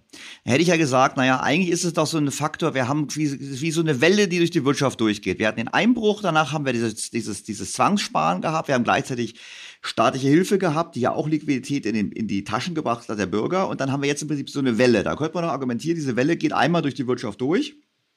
Wenn alle mal in Mallorca waren und wenn alle mal wenn alle Preise mal gestiegen sind für Flüge und für Restaurants, dann ebbt das wieder ab und wir sind wieder im normalen Weg. Dann könnte man auch sagen, gegen so eine Welle sollte die EZB nichts tun. Da muss es eben aussetzen. Was sie machen könnte, ist höchstens durch eine Zinserhöhung äh, versuchen, die Wirtschaft zu dämpfen. Das wollen wir ja eigentlich nicht, wir wollen es ja erholen. Also das ist ja, also da, da wäre meine Frage, bei gegen diese Welle haben dann die Leute nicht recht, die sagen, die Notenbanken sollten nichts gegen tun. Und das ist das Erste. Das Zweite ist ja diese strukturelle Zeitenwende Richtung strukturell höherer Inflation. Sie haben jetzt die Energiepolitik ähm, oder die Kli Kampf gegen Klimawandel gar nicht erwähnt, aber auch das treibt der Inflationsrat perspektivisch neben, neben der Demografie. Da ist ja auch die Frage, ist da die Notenbank das richtige Instrument oder wäre der Staat der Richtige, der einfach sagt, ich muss einfach die Steuern erhöhen, um auf diese Art und Weise Kaufkraft abzuschöpfen, damit die Bürger nicht so viel nachfragen. Also ich, ich wollte schon noch mal noch ein bisschen genauer verstehen, weil ich, ich teile Ihre Analyse der, der Inflation. Ich habe Tim Congdon zu, zu, zu Gast gehabt im Podcast, der gesagt hat, klar, die Geldmengen sind stark gewachsen, darum konnte man das vorhersehen. Aber, meine, aber er selber würde sagen, oh, wir müssen uns aufpassen, die Geldmengen zu schnell schrumpfen zu lassen, weil dann kriegen wir eine Rezession. Also das müsste mir noch mal erklären, warum man trotzdem, welche Rolle die Notenbank dann spielt. Das würde ich doch noch gerne verstehen besser. Ich nehme es genau so wie Sie. So wie Sie, also deswegen denke ich, so soll es auch sein, ja. So soll es auch sein. Äh, zwei äh, Bemerkungen zu dem, was Sie gesagt haben. Ähm, ich teile voll und ganz Ihre Meinung. Es war richtig, dass der Staat eingegriffen hat in der Pandemie das war die Stunde der Finanzpolitik. Die konnte gezielt und temporär eingreifen, dort, wo das Geld benötigt war. Das kann die Geldpolitik nicht. Die kann nur in der Breite und darf nur in der Breite äh, sozusagen wirken. Das war völlig richtig und die meisten Staaten haben das auch, auch Deutschland, ich denke, im Großen und Ganzen richtig gemacht. Man kann darüber streiten, über das einzelne Programm und so weiter, aber äh, in der Schnelligkeit äh, kann man nur Fehler machen, aber im grosso modo war das richtig. Aber das heißt ja auch, dass es nicht Aufgabe der EZB war, weiter an ihrer Geldpolitik festzuhalten, die ja, wenn Sie mal zurückschauen, im Grunde ein Expansionstempo beibehalten hat seit der Überwindung der Finanzkrise. Es geht ja nicht wenn, wenn ich so lese, die EZB, es gibt so Verrückte wie äh, Herrn Ottmar Issing, die für eine restriktive Geldpolitik äh, plädieren, äh, mitten im Krieg und was weiß ich alles, das ist blanker Unsinn. Mir geht es nur darum und vielen Kritikern, dass die EZB endlich aus dieser überexpansiven Geldpolitik, aus diesem Krisenmodus herauskommt. Und dafür gab es das fortzusetzen gab es auch in der Pandemie schon keinen Grund. Sie haben die Argumente dafür geliefert. Der Staat muss das machen, ja. Und äh, für, für die Geldpolitik, ja, schauen Sie an, seit wann die EZB null Zinsen hat. Seitdem hat sich die Wirtschaft äh, teilweise sehr gut entwickelt gehabt. Die Arbeitslosigkeit ist auf dem niedrigsten Stand seit dem Beginn der Währungsunion. Äh, das heißt also, ähm, auch die EZB erwirkt, äh, vermittelt immer wieder den Eindruck, es ist nicht so weit, die Wirtschaft braucht noch Unterstützung. Ja, ja um Himmels Willen, doch nicht eine Krisen, eine, eine, an der Krise orientierte Geldpolitik. Das ist für mich also äh, schwer nach, nachzuvollziehen. Und äh, wenn es darum geht, die Geldpolitik, wie es so schön heißt, normalisieren, ja, was ist schon normal, aber jedenfalls äh, der Krieg, den Krisenmodus so lang beizubehalten, ist weit entfernt von Normalisierung der Geldpolitik. Und bei allen Kriterien, nehmen Sie den Taylor-Zins äh, und so weiter, äh, die äh, monetäre Entwicklung, ist die Geldpolitik der EZB extrem expansiv. So, das geht nur mal um den Fuß vom Gaspedal zu nehmen. Von der Bremse ist die EZB ja noch weit entfernt. Ja, bevor wir auf die Alternativen kommen und auch auf die Nebenwirkungen dieser Politik, wenn ich noch fragen darf, ganz kurz, die EZB hat ja auch gesagt, sie hat noch andere Aufgaben. Sie hat zum Beispiel gesagt, also Frau Lagarde, sie sieht äh, die EZB in einer wichtigen, tragenden Rolle bei der Unterstützung des Kampfes gegen den Klimawandel. Das kann ja nur bedeuten, dass die EZB äh, Finanzmittel in grüne Projekte fließen lässt. Das kann auch nur bedeuten, dass die EZB irgendwelche europäischen Fonds, die aufgelegt werden, um Klimapolitik zu betreiben, finanziert. Ich meine, wie sehen Sie das als ehemaliger Notenbanker? Ist das überhaupt im Zielsystem der Notenbank richtig aufgehoben oder ist es einfach nur ein Argument, um mit der jetzigen Politik weiter fortfahren zu können? Also ich habe dazu zwei, zwei Kategorien von Antwort. Einmal das, was Sie schon beschrieben haben, wenn die EZB das ernst nimmt, was kann sie tun? Und da bleibt nicht viel, ja. Äh, wenn man sozusagen das ganze, die ganze Rhetorik wegnimmt, ja ähm, dann kann äh, sie in ihrem Portfolio-Management einiges machen. Wobei äh, ich da schon große Zweifel habe, ob die EZB am Ende in der Lage ist, sozusagen den richtigen Preis für bestimmte Finanzprodukte besser zu bestimmen als Ratingagenturen und so weiter. Die EZB steckt da riesige Ressourcen hinein und weiß dann am Ende besser als andere, die sich schon lange damit beschäftigen. Also ich, ich füge da einfach mal ein Fragezeichen an. Äh, Nochmal, aber äh, allzu viel bleibt da nicht. Und da geht es darum, ob in der eigentlichen Geldpolitik da Platz bleibt äh, für grüne Absichten, Ziele. Äh, wenn die EZB das versuchen sollte, dann gerät sie sehr schnell in Konflikt mit äh, ihrem Auftrag der Geldwertstabilität. Stellen Sie sich vor, äh, durch CO2-bedingte Preissteigerungen vom Staat auferlegt, steigen die Preise schneller äh, als ohne das. Was macht die EZB jetzt? Ja? Sagt sie, nein, das ist äh, sozusagen richtig, das ist ja politisch richtig. Ja? Aber wir ignorieren bei unserer Geldpolitik solche Preissteigerungen. Das sind alle schwierige Entscheidungen. Äh, mein Haupteinwand ist aber der, dass äh, Notenbanken ähm, unabhängig sind, äh, um ein einfaches, einfaches nicht, aber ein klares Mandat zu verfolgen. Ich bin ein strikter Anhänger der Unabhängigkeit der Notenbank, aber füge immer hinzu, äh, diese Unabhängigkeit äh, muss beschränkt sein auf eine klar definierte Aufgabe. Notenbanker sind ja nicht der liebe Gott, die außerhalb des demokratischen Prozesses sich ihre Ziele aussuchen können. Und äh, in dem Maße, in dem die Notenbanken darüber hinausgehen, ich, habe ähm, Professoren zitieren sich immer sich selbst, das sind sie gewohnt. Ich habe in, im Kader-Institut einen ähm, Beitrag veröffentlicht, Central Banks äh, Independent or Almighty. Äh, gerade in der Börsenzeitung ist eine verkürzte Fassung äh, erschienen. Wenn Sie mal zurückgehen, die Notenbanken sind immer mächtiger geworden, ja, mit ihren Erfolgen auch in der Vergangenheit. Und wir haben dann Titel, Greenspan war der Maestro, ja. Wenn Sie mal zurückschauen, ist vom Maestro nicht mehr so viel geblieben mit der Kritik, die dann folgte. Ich bin in, vor allem in England, in England vor allem über sozusagen angegriffen worden. Sie sind ja bloß ein Technokrat. Ich habe gesagt, wenn Sie das so meinen, dass ich ernannt bin, um eine bestimmte Aufgabe zu erfüllen, dann ist das äh, sozusagen für mich keine Beleidigung, sondern eine angemessene Jobbeschreibung. Und Notenbanken äh, haben ihre, ihre Demut verloren, wenn sie sie je hatten. Ich weiß das nicht so, ja. Äh, aber ich habe nicht gesehen, dass die Notenbanken sich genug gewehrt hätten gegenüber dem Eindruck, ihr richtet das schon. Ja. Sie haben ja vieles richtig gemacht. Sie haben nach der Finanzmarktkrise zusammen mit der Finanzpolitik verhindert, äh, dass die Welt in eine Depression vergleichbar der 30er Jahre gefallen ist. Das ist ja ganz unbestritten und dafür verdienen sie zu Recht Lob und äh, dann steigt die Reputation und dann übersteigt sie das, was Notenbanken liefern können. Und äh, deswegen in den USA geht es ja auch noch um Verteilung. Ja, man greift das ein, wenn äh, sozusagen, wie Paul es damals gesagt hat, nicht meine Sprache, die Black and äh, Hispanic Community äh, Vollbeschäftigung hat. Das sind alles Dinge, die in den politischen Raum gehören. Und es ist doch keine Frage, wenn, wenn man da an der Klimapolitik der Notenbanken ein bisschen Kritik anfügt, dann heißt gleich, er nimmt den Klimawandel nicht ernst. Darum geht es ja überhaupt nicht, sondern was kann die Notenbank leisten. Und äh, sie soll ja auch nicht den Eindruck erwecken, äh, wir machen schon was, da müssen die Regierungen weniger tun. Ja? Es ist Aufgabe der Regierungen, äh, der Politik, die vor ihren Wählern verantwortlich ist. Sehen wir jetzt in Deutschland, ja. Äh, Gasimporte, Gasimporte, äh, Kernenergie, das sind alles politische Entscheidungen, äh, die vor dem Parlament und vor den Wählern verantwortet werden müssen.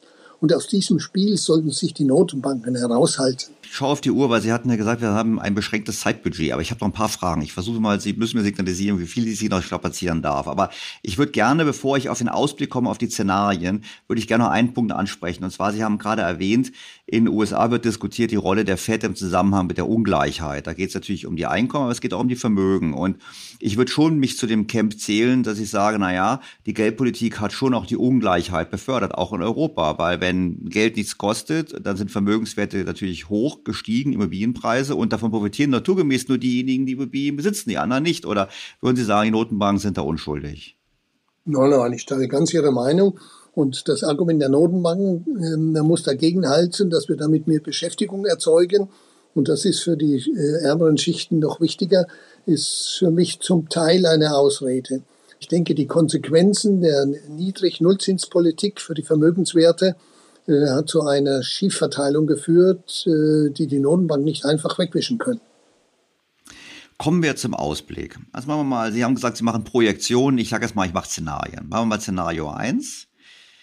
Die Notenbanken erhöht, also die EZB erhöht die Zinsen jetzt nicht. Die EZB macht weiter auf dem jetzigen Kurs. Vermutlich auch unter dem Druck von den einem oder anderen Staat, der ungern steigende Zinsen haben möchte. Was ist die Folge? Kriegen wir dann wirklich hohe Inflationsraten oder könnte dann die EZB darauf hoffen, dass doch die Welle vorbeigeht und dann eben, siehe nach Japan, trotz Alterung dann doch die Inflation nicht kommt? Also mit der Zukunft soll man vorsichtig umgehen, ja. Ja, ich habe gesagt, wir machen Szenarien. Ich sage ja nicht, dass ja, ja. Das, nehmen wir mal an, die Notenbank würde so handeln. Ich ja, meine, ja. ist dann die Inflationserwartung das Entscheidende? Sagen Sie, dann gibt es Inflationserwartungen, weil Inflation hoch ist, dann gibt es Lohnforderungen und dann haben wir das, was wir in den 70er Jahren haben, eine Stagflation. Oder sagen Sie, ich meine, ich, ich, ich versuche ja so ein bisschen so, schauen Sie, keiner weiß, wie die Zukunft wird. Also ich weiß es auch nicht. Aber wir wissen, wir haben uns in bestimmte Situationen manövriert. Ich würde immer sagen, wir sind in der Sackgasse. Die EZB ist eine Sackgasse und die Notenbanken generell, weil wir haben tiefe Zinsen, hohe Verschuldung, wir haben hohe Vermögenspreise, wir haben jetzt die strukturellen Faktoren, die die Inflation befördern, wir haben die ähm, ähm, einmaligen Schock-Nachwirkungen, äh, wir haben die Deglobalisierung, all die ganzen Themen, und das ist die Frage, wie reagiert sie drauf? Szenario 1, die EZB bleibt bei dem Thema, wir glauben, es ist temporär, wir erhöhen die Zinsen nicht, oder Klammer auf, wir trauen die Zinsen nicht zu erhöhen, weil wir einen Anruf bekommen aus Paris oder Rom und den wollen wir nicht bekommen. Was ist die Folge? Ja, das Bild mit der Sackgasse äh, ist ganz richtig, aber die EZB ist ja, ich wollte gerade sagen, sehenden Auges, nein, blind in die Sackgasse gefahren. Denn sie hätte ja längst umsteuern müssen, längst, längst, längst. Und noch einmal, also nicht restriktiv, sondern äh, sozusagen den Fuß vom Gaspedal nehmen. Und je länger sie damit wartet, das gilt generell für Notenbanken, je länger sie damit warten, desto stärker werden am Schluss die Maßnahmen, die man ergreifen muss, um die Inflation im Zaum zu halten, nicht zuletzt, um die Inflationserwartungen äh, zu verankern. Die Notenbanken haben sehr lange darauf vertraut, dass die Inflationserwartungen äh, bei zwei, rund zwei Prozent, ob USA oder EZB oder äh, sonst wo, äh, bei rund bei zwei Prozent verankert sind. Aber die Inflationserwartungen können sich sehr schnell ändern. Ähm, die sind ja weitgehend bestimmt. Ähm, ich habe jetzt in Vorbereitung auf einen Vortrag mir ich habe am Anfang dann gesagt, es war ein relativ junges Publikum, viele von Ihnen haben eigentlich Inflation noch gar nie gesehen. Ja?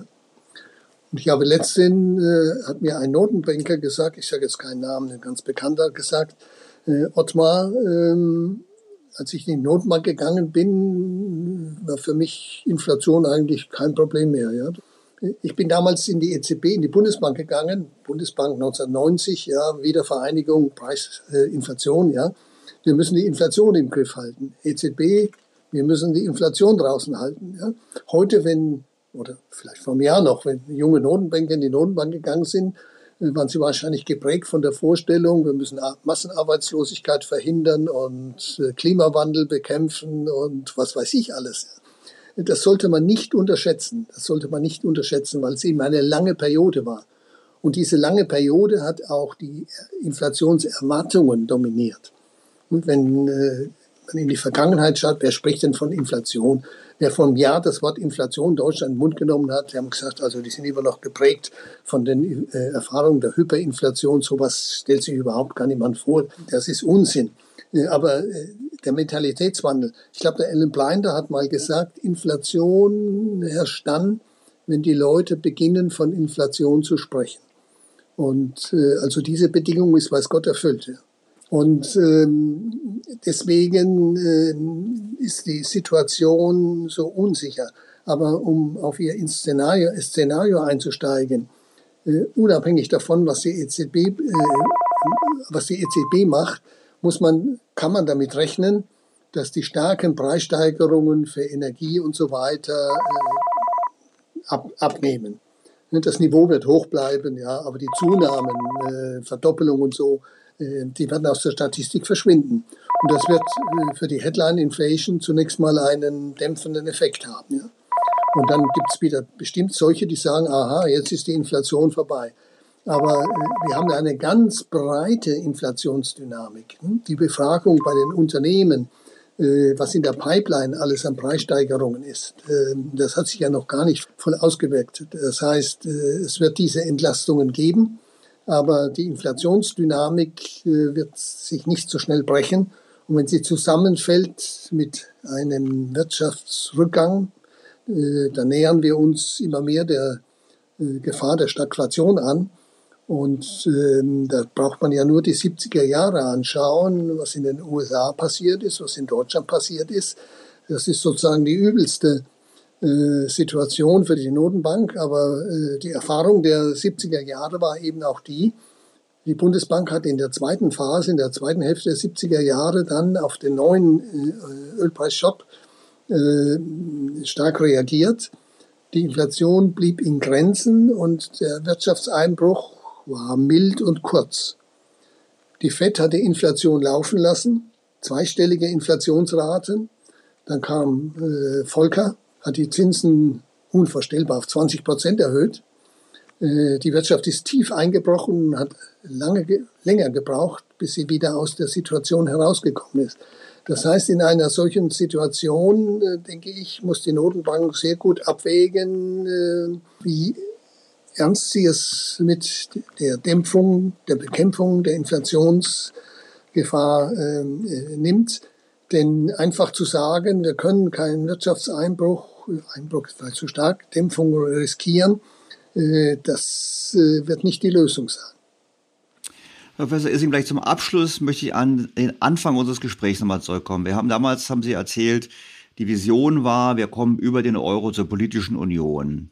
Jetzt haben wir die ja nicht bekommen, sondern wir haben eigentlich einen Staatenbund, der die gemeinsame Währung nutzt. mit auseinanderlaufenden Wirtschaften, mit auseinanderlaufender Verschuldung etc. Gleichzeitig soll aber der Euro zur Ewigkeit sein. Es gibt einige, die sagen, wir müssen eben die Währungsunion vollenden. Und dann wird gesagt meistens, wir brauchen eine Bankenunion und wir brauchen letztlich eine gemeinsame fiskalische Kapazität, wie es so schön heißt. Also im Prinzip auf europäischer Ebene gemeinsame Schulden und Umverteilung. Und letztlich gab es ja da auch im Rahmen von dem Wiederaufbaufonds gab es ja auch den die ersten Schritte diese Richtung, stark kritisiert vom Bundesrechnungshof, habe ich auch im Podcast besprochen.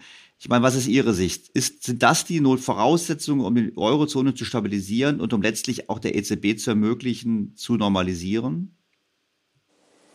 Also, ähm, wenn Sie die ganzen Vorschläge anschauen von den fünf Präsidenten vor einigen Jahren, von Macron und so weiter, italienische Vorstellungen, andere Vorstellungen, da ist viel äh, von Fiskalunion, von einem europäischen Finanzminister und was weiß ich für Einrichtungen äh, die Rede. Ähm, nehmen wir mal einfach die Figur des europäischen Finanzministers. Nur als Beispiel. Der wird von den Regierungen ernannt, sitzt in Brüssel. Und äh, die Deutschen machen ein Budget jetzt mit Sondervermögen für die Bundeswehr und was weiß ich alles, das alle Grenzen äh, des Stabilitätspakts sprengt. Der europäische Finanzminister fliegt nach Berlin und sagt, also hört mal, ihr Deutschen, ihr wart ja so für strikte Fiskalpolitik, für den Stabilitätspakt, ihr verstoßt so krass dagegen, so geht das nicht. Was wird der deutsche Finanzminister und der Kanzler sagen? Hier ist das Ticket für den Rückflug. Äh, wir müssen uns vor unseren Wählern, vor unserem Parlament verantworten. Fiskalpolitik ist das Hoheitsrecht per se, das Königsrecht, wie es die Fabia ausgedrückt hat, des Parlaments. Das ist der Kern der westlichen Demokratie. Die Entscheidung über öffentliche Ausgaben und Steuern durch die Parlamente. Und mein Punkt, und da ist im Grunde ganz simpel, wenn man das will, dass das europäisiert ist, dann braucht man eine europäische Regierung, dann braucht man ein europäisches Parlament, gewählt nach demokratischen Regeln, one person, one vote. One vote. Äh, und dann sieht das Parlament natürlich so aus, wie es kein, kein anderes Land in der Europäischen Union es will. Das sind aber alles Bedingungen, über die gar nicht gesprochen wird, sondern es werden so Figuren Nochmal der Finanzminister nur ein Beispiel. Das gilt für alle möglichen Fonds, die da geschaffen werden, äh, ohne demokratische Legitimierung. Und das ist für mich, ich bin ja Europäer sozusagen äh, bis in die Zehenspitzen, das ist für mich europäisch gefährlich, weil damit äh, die extremen Parteien natürlich Zulauf bekommen werden, Argumente geliefert bekommen. Das wird Europa zerstören, wenn die demokratischen Grundlagen in Zweifel geraten. Das darf nicht passieren. Deswegen, wenn man das will, dann muss man den Schritt in die volle politische Union gehen. Dass das illusorisch ist, weiß ich auch. Wenn Macron in seiner äh, letzten Rede im März davon gesprochen hat, ein souveränes Frankreich in einem souveränen Europa, äh, dann sagt das schon alles, ja. Äh, ein souveränes Frankreich, ja ein souveränes Frankreich. Frankreich wird solchen Dingen nie zustimmen, aber sie werden dafür sich aussprechen, gemeinsame Schulden zu machen. Äh, und äh, das kann nicht die Lösung sein. Das ist vor allem auch keine Zukunftslösung für Europa. Nun, wie schaffen wir es, den Euro so zu, ja, ich sag mal, sanieren, dass er wirklich ewig Bestand haben kann? Das ist sozusagen theoretisch logisch so einfach wie politisch schwierig. Wenn jedes Land äh, sein Haus in Ordnung hält, Denken Sie mal an den Stabilitätspakt, der so verteufelt wurde. Der hatte eigentlich die ganz einfache Botschaft. Ein Land in normalen Zeiten der Konjunktur sollte möglichst eine Netto-Verschuldung von Null haben. Äh, wenn man dann in eine Krise gerät, dann hat man drei Prozentpunkte Spielraum, um Defizite zu machen. Und wenn die, wenn die Rezession sehr stark ist, darf man sogar darüber hinausgehen. Ja? Das war ein riesiger Spielraum. Ja. Der Stabilitätspakt ist immer anders präsentiert worden. Man darf höchstens drei Prozent neue Schulden machen. Ja. Äh, aber doch Himmels Willen, das wird nicht mal aus, ein ausgefuchster äh, Keynesianer sagen, in guten Zeiten noch drei Prozent äh, Verschuldung dazu. Davon ist nichts, nichts geblieben. Aber so einfache Regeln, ähm, einfache Regeln, vernünftige Wirtschaftspolitik, äh, die dafür sorgt, äh, dass es Wachstum gibt. Italien äh, ist ja nicht in diesen großen Problemen, weil es mit den öffentlichen Finanzen sehr lässig umgegangen wäre. Die hatten primäre Überschüsse lange Zeit, aber sie haben ein mickriges Wachstum. Ja? Aber das kommt nicht von ungefähr und Draghi weiß das natürlich genau, ähm, woher das kommt. Und er macht ja auch einiges. Das setzt eben voraus, dass nationale Regierungen auch ihre nationale Verantwortung erfüllen. Und wenn man eben einen solchen Staatenverbund oder wie immer man das nennen will, steht und fällt das Gelingen, Gedeihen des Ganzen damit, dass alle ihre Hausaufgaben machen. Wenn es dann riesige Probleme gibt, äh, asymmetrische Schocks und so weiter, äh, die haben wir ja inzwischen den ESM und äh, Hilfseinrichtungen, da ist ja schon einiges vorgesorgt. Aber das ist nicht dafür gedacht, dass man in normalen Zeiten das Geld dafür ausgibt. War doch ein schönes Schlusswort, oder? Gut, es war, also es war ein schönes Schlusswort, es war aber irgendwie kein so richtig erfreuliches Schlusswort, weil jetzt könnte ich Sie natürlich fragen, ich könnte Sie jetzt fragen, ob Sie glauben, ob es einen Euro in 20 Jahren noch gibt, aber ich streiche die Frage mal, weil Sie wissen richtigerweise, können Sie auch nicht hell sehen, wahrscheinlich auch eine Frage, die wirklich unfair ist, weil wer kann das schon wissen, nur im Prinzip lässt mich unser Gespräch schon so ein bisschen traurig zurück, weil ich halt sage, es wird auf Umverteilung gedrängt, Wiederaufbau von anderes. Wir wissen, also Hörer wissen es auch, Frankreich ist das am höchsten verschuldete Land in Europa, wenn man die Gesamtverschuldung betrachtet. Also Finanz, also Privatsektor, Unternehmenssektor und ähm, und Staat. Wir wissen, es ist das höchste strukturelle Defizit in der OECD. Frankreich setzt auf Umverteilung. Die deutsche Politik, die aktuelle Bundesregierung begrüßt das, im Prinzip zumindest zwei der drei Koalitionspartner ausdrücklich. Und da bin ich schon irgendwie traurig, wenn ich sage, na ja, da gibt es sozusagen den Übergang in eine Transferunion, von der Sie richtigerweise, wie ich finde, sagen, dass sie die Probleme eigentlich nicht löst.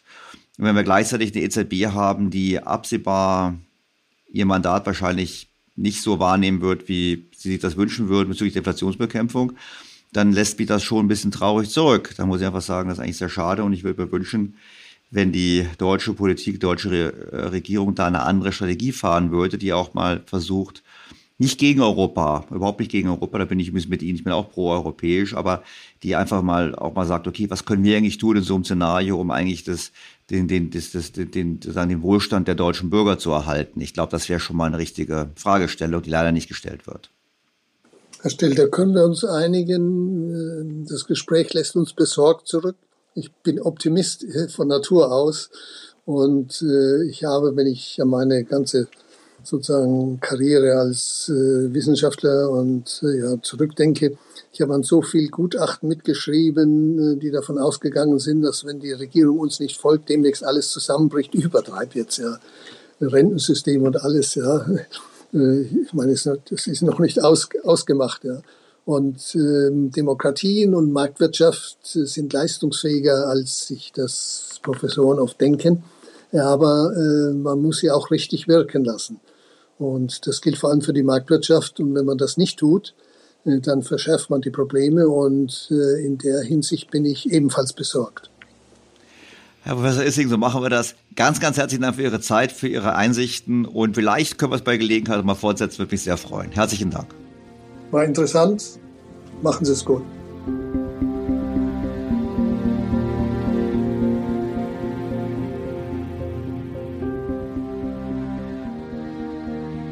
Liebe Hörer, ich hoffe, es geht Ihnen genauso wie mir nach diesem Gespräch, dass wir beeindruckt sind von den klaren Gedanken von Professor Issing und von seiner Beschreibung der Entwicklung. Und das Fazit, welches wir daraus nur ziehen können, ist, wie ich finde, sehr nüchtern. Ein Kurswechsel ist angesichts der Rahmenbedingungen dringend erforderlich, aber ebenso unwahrscheinlich.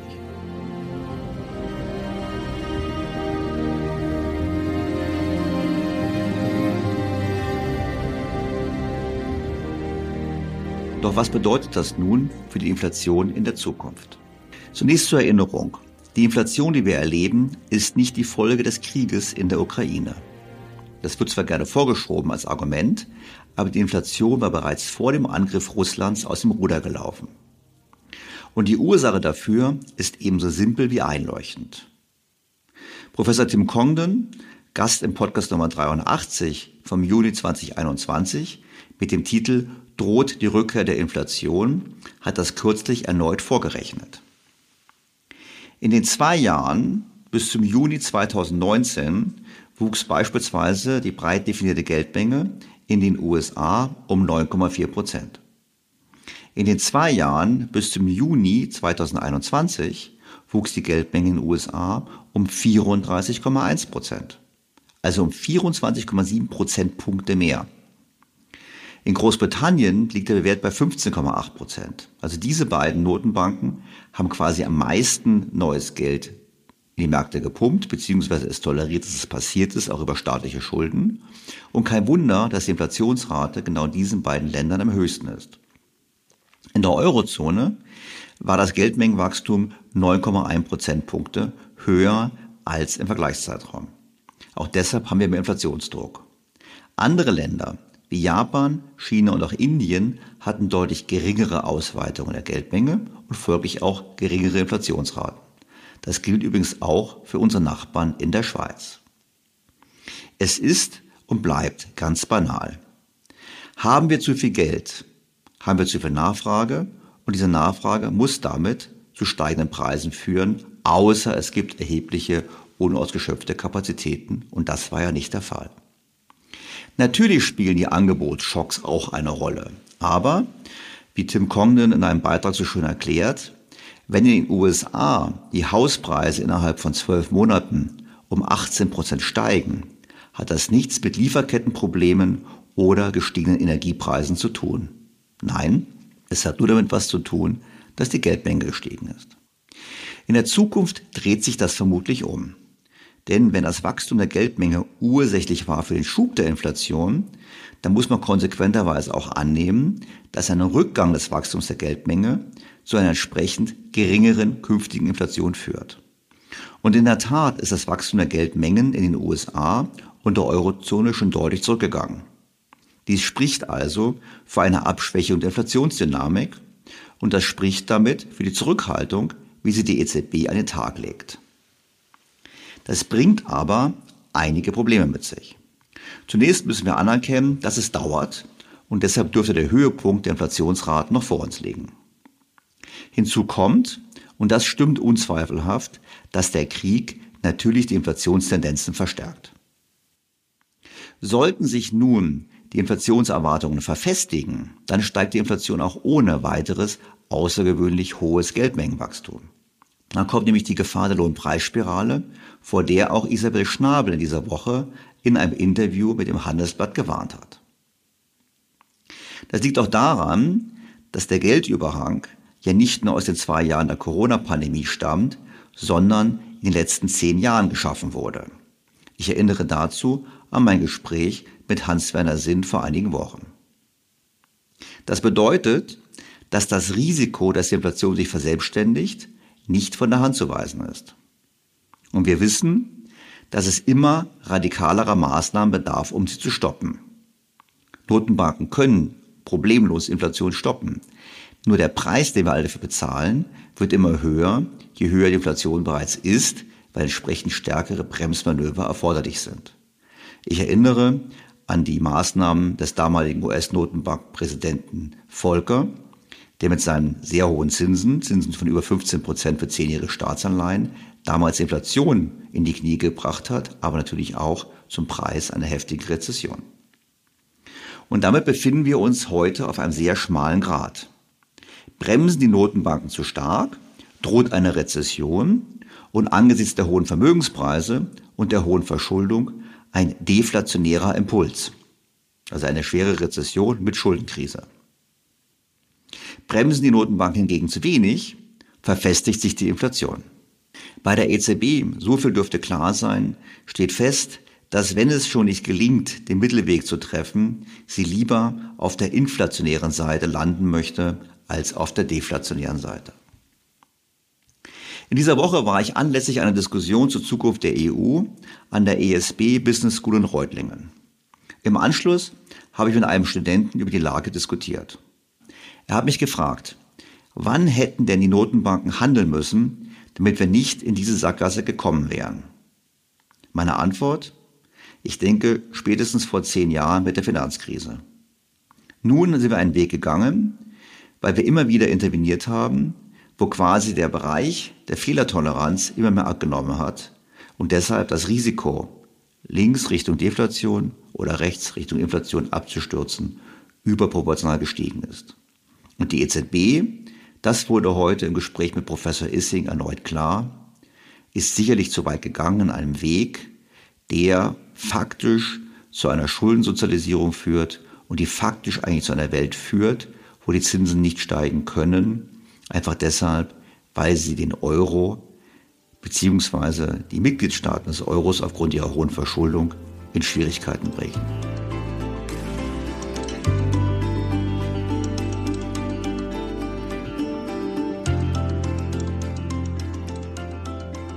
Bleibt mir an dieser Stelle Ihnen sehr herzlich fürs Zuhören zu danken. Ich freue mich auf Ihre Kritik, Ihre Anmerkungen, gerne auch als Sprachnachrichten und auf den kommenden Sonntag zur nächsten Ausgabe meines Podcasts. Bis dahin, alles Gute, Ihr Daniel Stelter. BTO Beyond the Obvious 2.0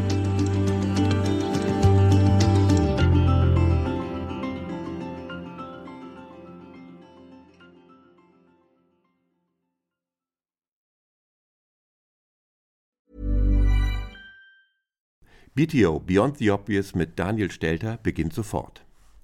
Ich bin Kai Dierke. Und ich bin Anke Huben.